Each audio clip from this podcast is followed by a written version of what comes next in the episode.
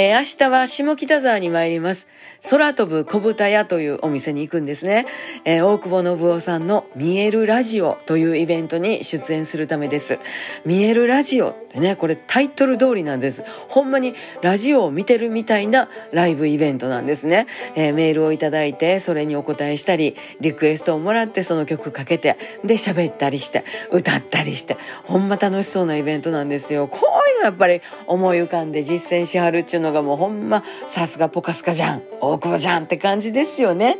えー、かつては私もポカスカジャンと一緒に、えー、ゆかすかジャンっていうのをやったりしてましたから、なんか本当に久しぶりのご一緒するステージ、大変楽しみにしております。もう、大久保さんといえば私ライブやる言うたらほんまにプライベートで見に来てくれはったりしてますので、本当にいつもありがとうって感じですけれども、明日はもうほんまね、一緒にステージに立てる何年ぶりでしょうかね、ご一緒でできるのも大変嬉しく思います。えー、最近の大久保さんといえば、夏美姉妹っていうね、あの女の子二人組のプロデュースとかもなさっていて、音楽的なことでも大活躍なさっております。ほんまに明日楽しみやわ。ね、明日どんな話ができるんでしょうか？お楽しみに。